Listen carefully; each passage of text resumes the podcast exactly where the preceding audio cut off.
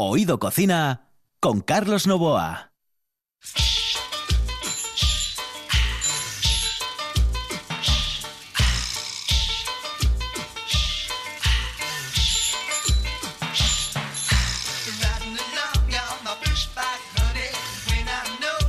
Hola, buenas noches y saludos cordiales.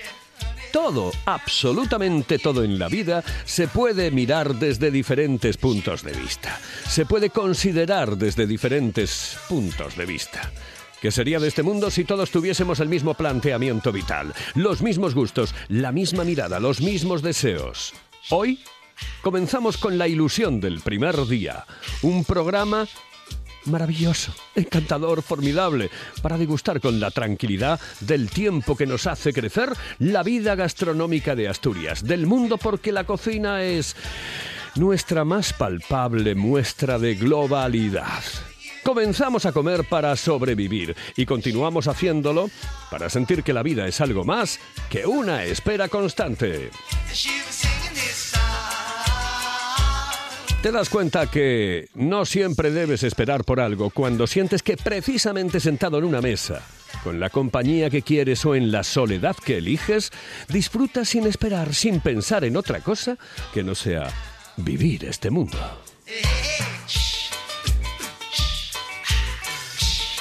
Esta semana y la próxima será una declaración de intenciones, porque tenemos muchos espacios para todos ustedes, para todos vosotros, muchos, muchísimos espacios, y hoy intentaremos poner una pequeña muestra, ¿eh? una declaración de intenciones.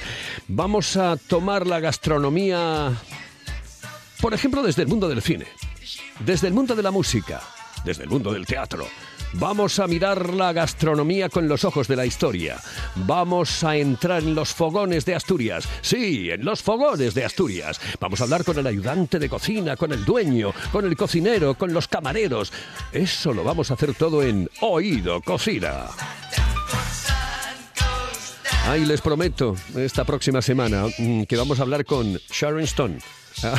Sí, Sharon Stone, ah, con Catherine Zeta Jones, bueno, con muchas más ah, artistas del mundo mundial. ¿Por qué? Porque eso lo puede conseguir este programa, Oído Cocina.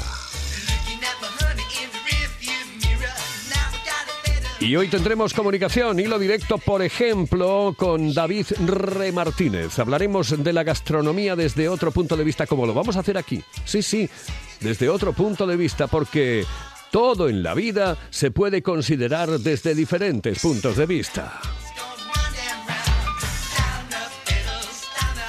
Hablaremos del cine y la gastronomía, de la música y la gastronomía para que ustedes se diviertan aquí en RPA. En el control, Quique Reigada. Al micrófono, Carlos Novoa.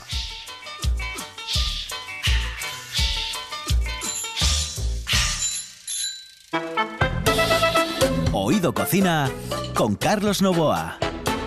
Camarero, señor. Camarero, señor. ¿Qué hay para hoy?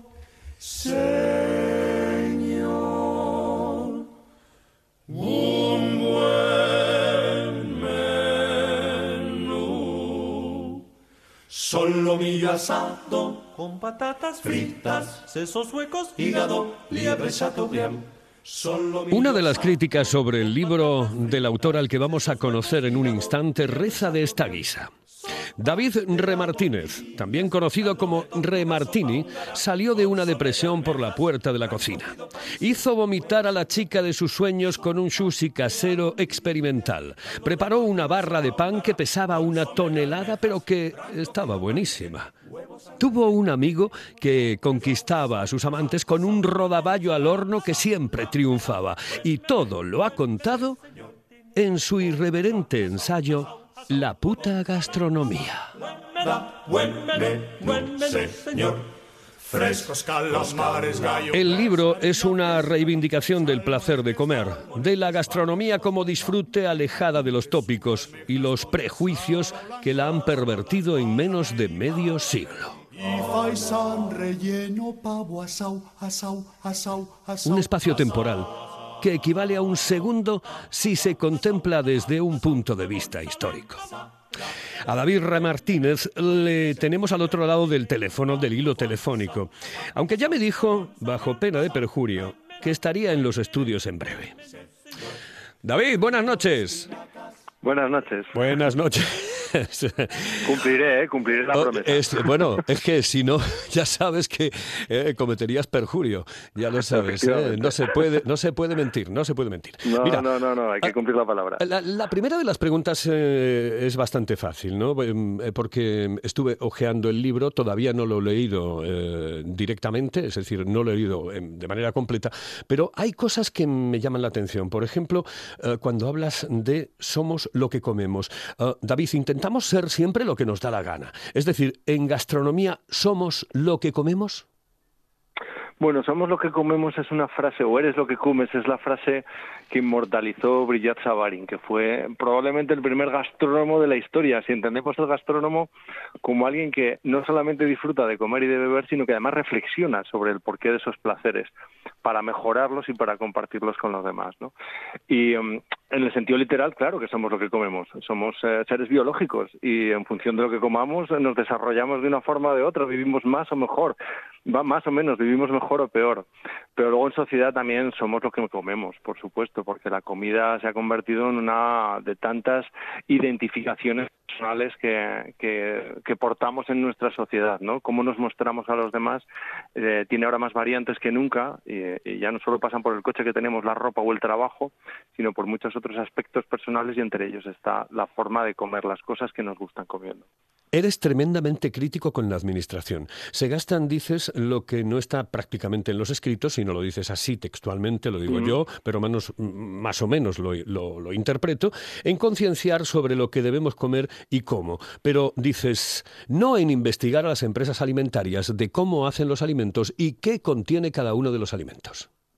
Claro, es que no es tanto cargar contra la administración, sino contra el paradigma que hemos aceptado. Hemos aceptado que en esta sociedad en la que vivimos nos digan a, los comunes de los mortales, los que combinamos una alimentación donde hay productos frescos con productos ultracongelados, con productos precocinados, con esos caprichos de comida basura que se llama, nos han convencido de que la culpa es nuestra porque nos alimentamos mal.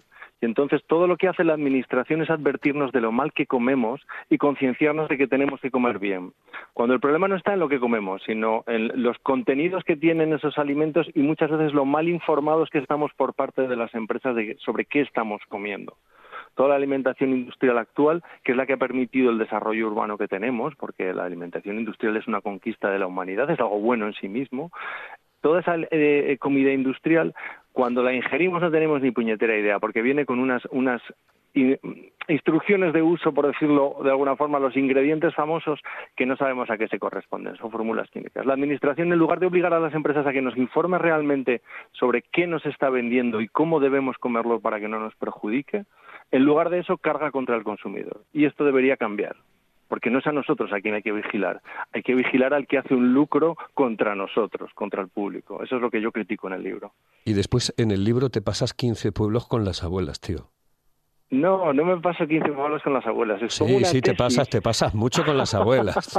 no, no, me paso, no me paso con las abuelas, me paso contra esa teoría que dice que toda la cocina está anclada en la cocina de las abuelas. O sea, que toda la nueva cocina que se desarrolla actualmente, lo que se llama cocina gastronómica, cocina moderna, está anclada en la cocina de las abuelas. Lo que digo es que la cocina de las abuelas en España, no en otros países, en España, es un poco un mito, porque es la cocina de mi abuela, pero no es la cocina de mi bisabuela, que tuve la suerte de conocer. Mi abuela fue eh, la primera generación que se incorporó como clase media. ¿Sabes? Que la primera generación en España que tuvo cierto dinerito, mi abuelo era zapatero, mi abuela era madre de casa, pero eh, ama de casa, pero acumularon cierto dinerito que les permitió comprar un piso, tener un coche, eh, vestir medianamente bien y financiarse ciertos ocios, entre ellos comer bien. La comida para ellos ya no fue solamente subsistencia por primera generación en la historia de España, sino que fue más entretenimiento o, disfrute. Pero la cocina de mi bisabuela no. La cocina de mi bisabuela fue la cocina del hambre, porque España es un sitio donde mayormente se ha pasado mucho hambre. Y se ha pasado mucho hambre porque es un país que llegó tarde a la ilustración, es decir, llegó tarde a la democracia y llegó tarde a la industrialización, con lo cual nuestra economía hasta mitad del siglo XX y nuestra sociedad era una sociedad feudal, oligárquica y eh, sin libertad. Entonces eso hace que no, hayamos tenido de verdad una cocina de las abuelas, porque la cocina de las abuelas, lo que en Francia, por ejemplo, es la cocina de las abuelas, tiene dos siglos de historia. Son los siglos de su, de su historia democrática, cuando surgen clases medias que pueden desarrollar la comida, la gastronomía, como un disfrute, e insisto, no como simplemente matar el hambre. Oye, eh, eh, con lo que flipo ya es con un término que yo no sé si te lo inventaste, eh, cómo salió, cómo surgió, pero es el de gastromonger. es que esto es una maravilla, es una pasada. sí, Flo, porque además, no, te lo inventaste, pero además yo supongo que alguien se da por, por aludido, evidentemente, en los medios de comunicación, sobre todo, gastromonger. Yo lo cojo porque en el libro lo que hago es, por un lado, un repaso a, cómo en, a la historia reciente de España, como en España lo que te decía, hemos pasado del hambre, de la comida como subsistencia, la comida como entre, como disfrute y ahora ya la comida como engalanamiento, ¿no? que es la parte más snob de la gastronomía que todos conocemos y muchos estamos hartos. Estamos hartos de que gastronomía se identifique simplemente con comer en restaurantes muy caros, normalmente con estrellas Michelin, y probar vinos eh, recónditos que cuestan 100 euros la botella es decir, que la gastronomía sea una forma de dividirnos en clases sociales entre los que tienen dinero para alcanzar determinados placeres y los que no. Y alrededor de toda esa construcción hay una serie de blogueros, periodistas, escritores de gastronomía que han contribuido a eso, ¿no? A reducir la información gastronómica o lo que debería ser información gastronómica solamente a lo pijo, para entendernos, entre tú y yo. Entonces yo con, con ese tipo de elementos durante los años de... Soy periodista y me ha tocado escribir muchas veces de gastronomía e ir a eventos gastronómicos, siempre te encuentras con algún personaje de estos y te tienes que morder la lengua, porque normalmente exhiben como pavos reales su camaradería con los cocineros Michelin o con los bodegueros caros y demás. Y el libro empieza por ahí, porque el libro no se llama La puta gastronomía como un reclamo de marketing que lo es, sino porque por una anécdota real que me pasó con un, uno de estos eh, blogueros barra críticos eh, estupendos y un cocinero, ¿no? Y lo bauticé como gastromonger, que es una mezcla de, bueno, el prefijo gastro y monger por mongolo o por como lo quieras llamar. Y a raíz de ahí, pues creé ese personaje que es el que articula un poco el libro. Lo curioso de esto es que luego me enteré de que hay términos gastronómicos con la terminación monger, porque, por ejemplo, en todo el ámbito anglosajón, un cheesemonger es un, afinador de quesos, un experto en quesos. Bueno, mira, no está mal. De rebote, de rebote hacerte. Eh, no está mal, no está mal. Eh, eh, Leo, Morroputa es como llaman en Zaragoza al pico fino, a quien gusta de las cosas buenas y caras sin saber que lo son. No tienes ni idea de aceites, pero cuando te sirven del rico te relames, eres un morroputa. A mí casi ponme una copita de ese otro vino, que me deja mejor cuerpo. Coño, del Pingus, vaya listo. Dice, listo no, morro puta caballero. ¿Por qué sacaste esto en el libro al final, en la, en la pues contra? lo saqué precisamente porque yo hago al final un llamamiento a todos los que simplemente disfrutamos de comer y de beber y queremos hacerlo en libertad, es decir, queremos decir en voz alta qué es lo que nos gusta sin avergonzarnos de lo que nos gusta, sea sofisticado no, sea caro sea barato, sea industrial o sea artesano. Pues lo que hago es inventar un término que nos identifique a todos y que no sea simplemente pico fino, porque pico fino o gourmet o sibarita son palabras que van asociadas a cierta sofisticación. Yo defiendo que tú puedes ser un bruto y disfrutar muchísimo de la comida. Entonces, esa palabra que es una... Yo llevo veintitantos años viviendo en Asturias, me siento asturiano, pero nací en Zaragoza, también me siento aragonés. Y esa palabra es allí tiene, tiene mucha raigambre y eh, aunque hoy en día es políticamente incorrecta, lo que viene a decir es que todos tenemos un poco de olfato de rata para, sin tener ni puñetera idea, identificar lo bueno. Sin lugar lo bueno no como lo caro, sino como lo rico. es, a ti te ponen tres vinos y lo más probable es que, aunque no tengas ni puñetera idea de vino como yo, identifiques el bueno. Seguro, seguro, eso ya te lo digo yo. Eh, oye, tienes que venir al estudio, ¿vale? ¿Eh? Lo haremos. Tienes que venir y además aquí a una tertulia que vamos a tener un par de invitados más y, es que eres un tipo que hablas muy bien y además me gusta mucho uh, cómo, cómo, te expresas. Eh, del otro libro, si quieres, también hablamos porque yo algún fartódromo, fartódromo hubo por ahí, ¿no? Eh, pero eso hablaremos. Venga, no, no, ahora no me lo digas, ¿vale? Siga viéndolo. No me lo digas, no me lo digas. Vale, Carlos. Saludos cordiales. Hasta luego, un abrazo. Señoras y señores, esto es eso. Oído Cocina con Carlos Novoa.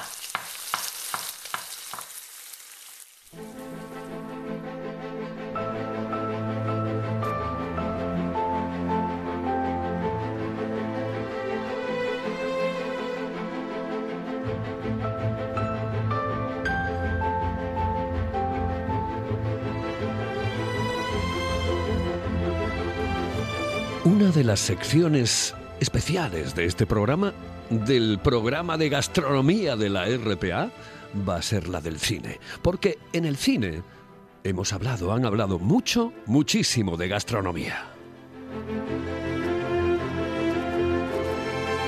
Y para ello hemos traído a un tipo genial. Se llama Juan Arribas. Don Juan, muy buenas noches. Muy buenas noches, Carlos. Juan eh, ya coincidió aquí en RPA en dos programas concretamente. Coincidió en eh, La Venia, un programa que hablaba de abogacía. Abogacía y cine, sí. exactamente, porque Juan es abogado. Sí, sí, entre otras cosas de mayor o menor importancia.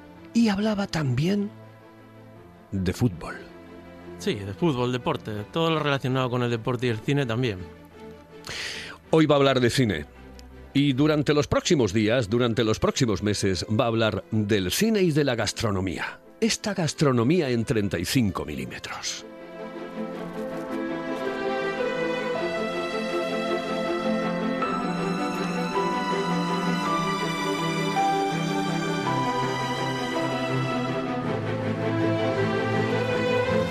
La gastronomía. Bueno, vamos a irnos con una película formidable, increíble, para estrenarnos en Oído Cocina. Y lo vamos a hacer con El Padrino. Yo creo que es una de las eh, grandes eh, joyas de el cine, sin lugar a dudas. Si vamos a empezar a lo grande, tenemos que empezar con El Padrino. No puede haber película mejor para empezar eh, esta serie sobre cocina y cine y es una película fundamental en la historia del cine, fundamental en, en la historia de la cultura, la cultura moderna, y tiene un montón de cosas relacionadas con la cocina. Tú sabes que yo cuando hay gente que me dice, dice, nunca segundas partes fueron buenas, yo siempre digo, tú es que no viste el padrino. Sí, eh, siempre decía el mítico Carlos Pumares que solamente había dos casos en los cuales la segunda parte era mejor que la primera, El Padrino y la de James Bond. sí, señor, sí, señor. Es, eso es interesante, pero más interesante es eh, lo que nos traes hoy, porque hoy nos traes una receta, la receta que da Clemenza. ¿Quién es Clemenza exactamente? Clemenza era eh, uno de los capos de, de la familia, era el cap Caporígemes era el nombre que le dan en la película, y era un tío duro, un asesino, un aspecto mafioso eh, típico, eh, así un poco grasiento, desaliñado, eh, bastante grueso, y que dice una frase mítica a Michael Corleone, a Al Pacino, le dice, ven, ven, que te voy a enseñar porque nunca sabes cuándo vas a tener que cocinar para 20 tíos. Es, además es una escena, eh, creo que corresponde, bueno, mm, él va por la autopista, eh, ¿no es esa? No, eh, la de la autopista es otra que vamos a hablar en otro momento que también da una frase mítica. No, esta, esta es, ellos acaban de, de, de, haber una matanza allí, ahí están en guerra, y al estar en guerra están encerrados en su, en su mansión la mansión del padre. Y están preparando los crímenes, están preparando la guerra que tienen con las otras familias y por eso tienen un montón de gente allí. Y, la relación que, principal, por qué el padrino es tan importante a la hora de la cocina, es porque el padrino es la primera película que humaniza, para bien o para mal, pero es que es así, a los criminales. Entonces, ¿qué mejor manera de humanizarlos? Los, relaciona con, con la esencia, de con la comida, con la, la, familia. Los criminales del padrino por primera vez tienen padre, tienen madre, tienen amigos, tienen hermanos con los que se llevan bien o con los que se llevan mal, tienen amantes, novias, mujeres, eh, eh, comen y, duermen. Y, el momento de, de, comer, el momento de, como dice la madre de, de la familia, de la mujer de, de Marlon Brando, de Vito Corleone, mangiare Mangiare no, no es un, verbo, es un verbo imperativo, es decir, eh, vamos a sentarnos todos a la mesa y vamos a comer. ¿no? Y, vamos a, a, conocernos y con unos ritos muy especiales. También dice en la película de en la mesa no se habla de negocios. Además es que en, Italia, no solamente en el tema de la mafia, evidentemente tiene muchísima importancia la comida. Sí, es, es omnipresente. Por eso ellos, eh, bueno, eh, el negocio en el cual eh, trabaja Vito Corleone de manera legal, la tapadera, es una fábrica, es una empresa de importación de aceite de oliva. O sea, todo, eh, bueno, eh, Coppola es un amante de la cocina, del vino, de hecho tiene viñedos y es, muy, muy presente. Y además yo creo que a propósito es una manera de, humanizar. Este Clemenza cuando hace la receta que le dice a, a Michael cómo tiene que hacer estos espaguetis, eh, lo hace como apenas eh, sin solución de continuidad de haberse cargado un tío. Es decir, eh, pasaban de, una cosa a otra con naturalidad. Era, era su manera de, trabajar, era su vida. Pues vamos a escuchar el, corte, este corte que pertenece a una parte de la película del Padrino eh, y en el que se ofrece esa receta, no se la pierdan, esa receta de los espaguetis, ¿no? Sí, son unos espaguetis, él le da la receta de la salsa la salsa. Perfecto, pues nos quedamos con el corte. ¿Quién es? Tu chica. Hola, Kay. ¿Cómo está tu madre? Mejor. Creo que se salvará. Te quiero. Te quiero. Michael. Sí, ya lo sé. Dime que me quieres. Ahora no. No puedes. Te veré esta noche. Eh, Mike, ¿por qué no la dices de una vez que la quieres? Te amo con el corazón. Si no te vuelvo a ver, me moriré. Ven aquí con Clemenza. Aprende algo. Quién sabe si algún día tendrás que guisar para 20. Fíjate, primero echas un poco de aceite, de buena calidad. Luego fríes un ajo y después echas bastante tomate y lo rehogas todo procurando que no se agarre. Echas luego tus salchichas y tus albóndigas ¿Eh? Y añades vino. Y un poco de azúcar. Es mi truco. ¿Por qué no dejas tus guisos? Hay cosas más importantes que hacer que este poli. ¿Poli? No lo verás más. ¿A dónde vas? Al centro.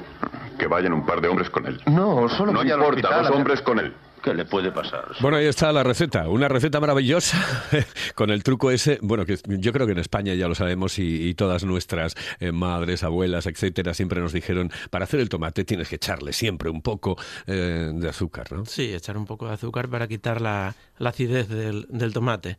De hecho, hay una historia buena que es que posteriormente eh, Coppola dio en, en, una entrevista que le hicieron la receta un poco mejorada porque decía que si la haces así según la película sale fatal. la hizo, bueno, pues eh, explicando un poquito más y eh, no, añadía cebolla, que normalmente siempre echas un poquitín de cebolla para que quede pochada. Ahí en, la, en, el arreglo posterior lo va, lo va mejorando.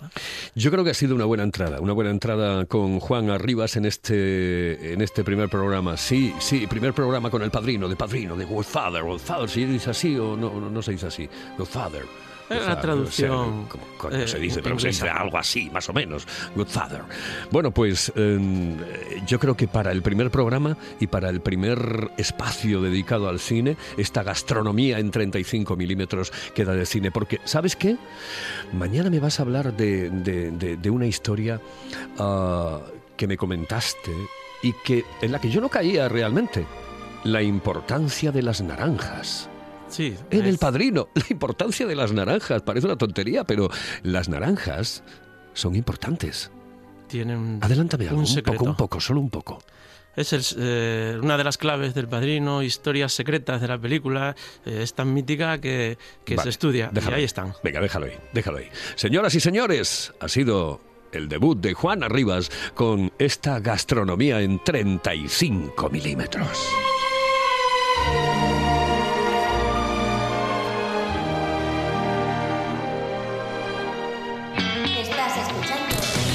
Estás escuchando RPA, la radio autonómica.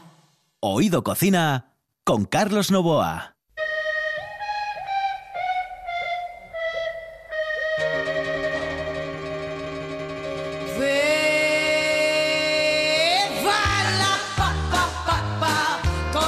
Y todos los días, todos, absolutamente todos los días de Oído Cocina, vamos a cerrar el programa con una música.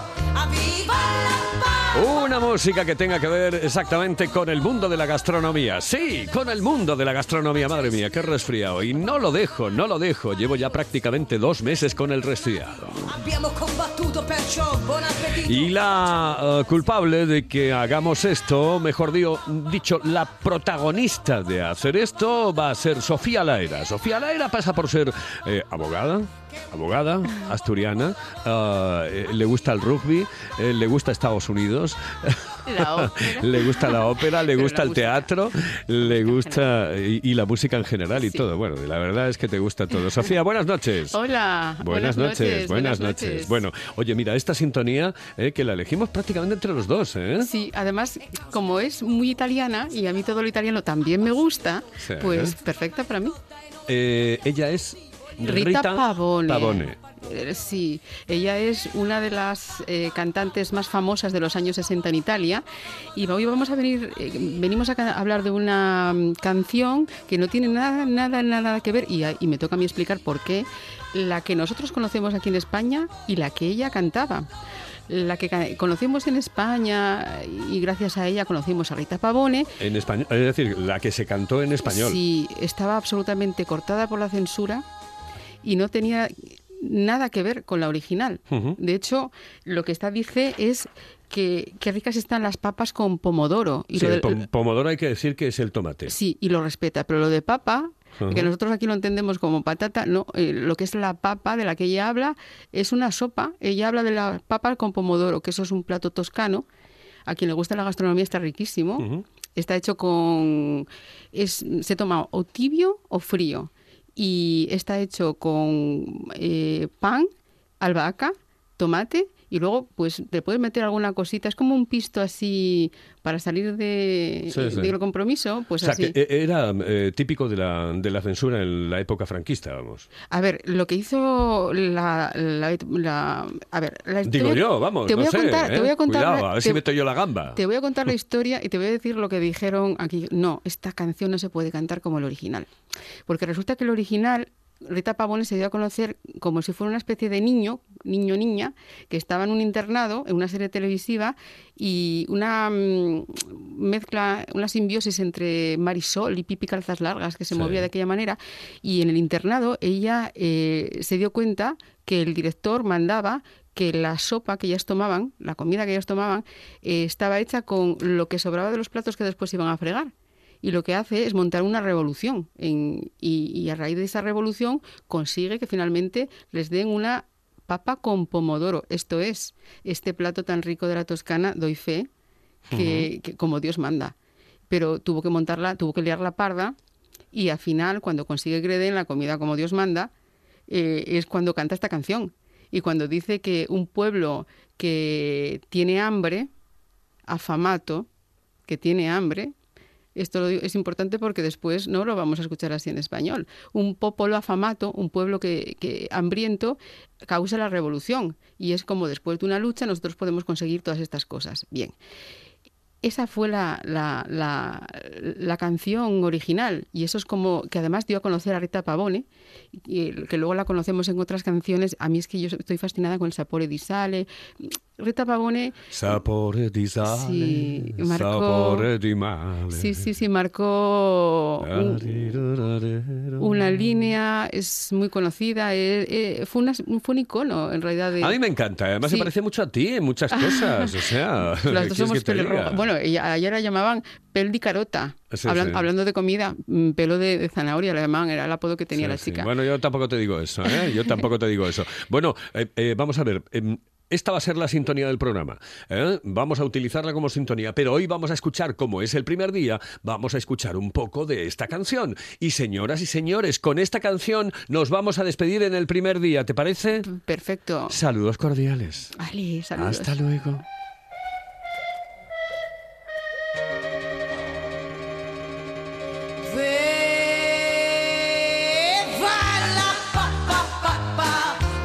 En el control estuvo Quique Reigada, aquí al micrófono Carlos Novoa. Señoras y señores, esto fue Oído Cocina. La la